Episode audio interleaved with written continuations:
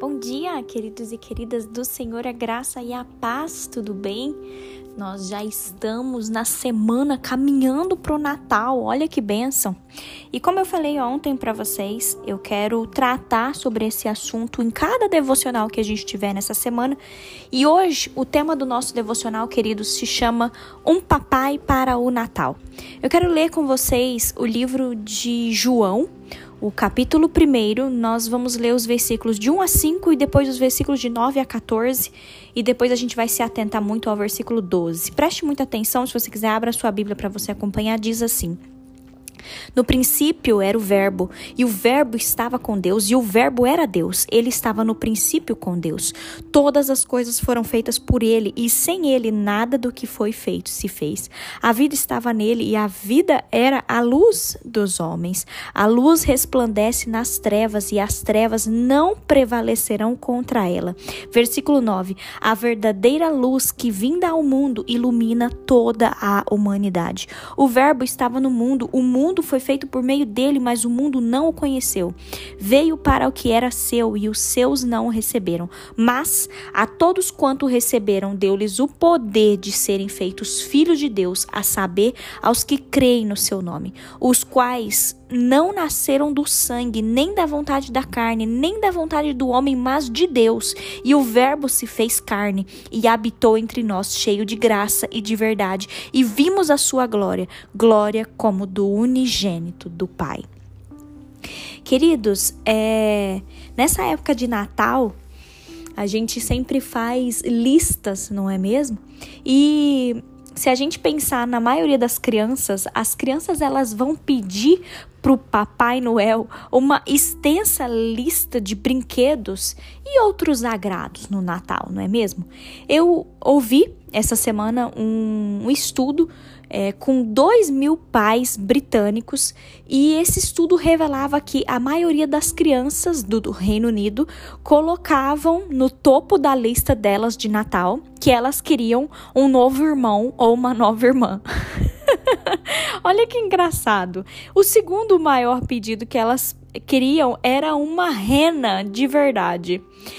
O, o texto que eu li falava também, queridos, que o décimo desejo de Natal mais popular dessa lista foi um papai. As crianças pediam por um papai. Olha que coisa, né? E aí, se a gente olhar para a palavra de Deus, esse estudo me chamou muita atenção. E, e, e se voltando aqui para esse evangelho, segundo João, João nos diz quem Jesus realmente é. Se você prestou atenção no que nós lemos, queridos, em primeiro lugar, Jesus é o Criador. Fala, né? No princípio, aquele que é a palavra. Essa frase, ela é muito parecida com a frase inicial do livro de Gênesis. Gênesis 1, capítulo, capítulo 1, versículo 1. Né? A gente sabe que Deus, que, que Jesus é o Deus autoexistente, é o Deus preexistente, o Deus onipotente, o Deus eterno, o Deus criador. Ele, né, é, quando ele falou, tudo trouxe à existência, tudo ele trouxe luz e vida a criação. Em segundo lugar, queridos, a gente pode ver nesse texto que nós lemos que Jesus, ele é o próprio Deus. O Criador veio ao mundo que ele mesmo criou. Né? Fala que ele se tornou um ser humano e morou entre nós. Jesus, ele acrescentou humanidade à sua divindade. Ele se tornou uma pessoa com duas naturezas. Ele era perfeitamente humano, mas ele também era perfeitamente divino. Consegue? Consegue entender isso? Consegue extrair isso de que nós lemos de João, queridos? Jesus, ele é o criador e Jesus é o próprio Deus. Jesus veio para esse mundo, queridos, para iluminar a todos, para que nós não precisemos viver nas trevas do pecado. Ele veio para nos dar uma nova vida, ele veio para que nós possamos viver como filhos de Deus. Jesus nos oferece o presente da filiação. Eu amo, eu amo pensar que Deus é o nosso Pai e isso me conforta, isso me alegra, isso traz um, um acalento para o meu coração, queridos. Talvez é, você também hoje não tenha o seu pai presente, ou você não teve o seu pai na sua vida. Mas quando a gente se volta para a palavra de Deus, a gente pode ver que o presente de Deus ser o nosso pai, ele é uma das das muitas bênçãos abundantes que Deus quer que nós experimentemos. Que você possa experimentar nesse Natal, queridos, o quanto Deus é o seu Pai.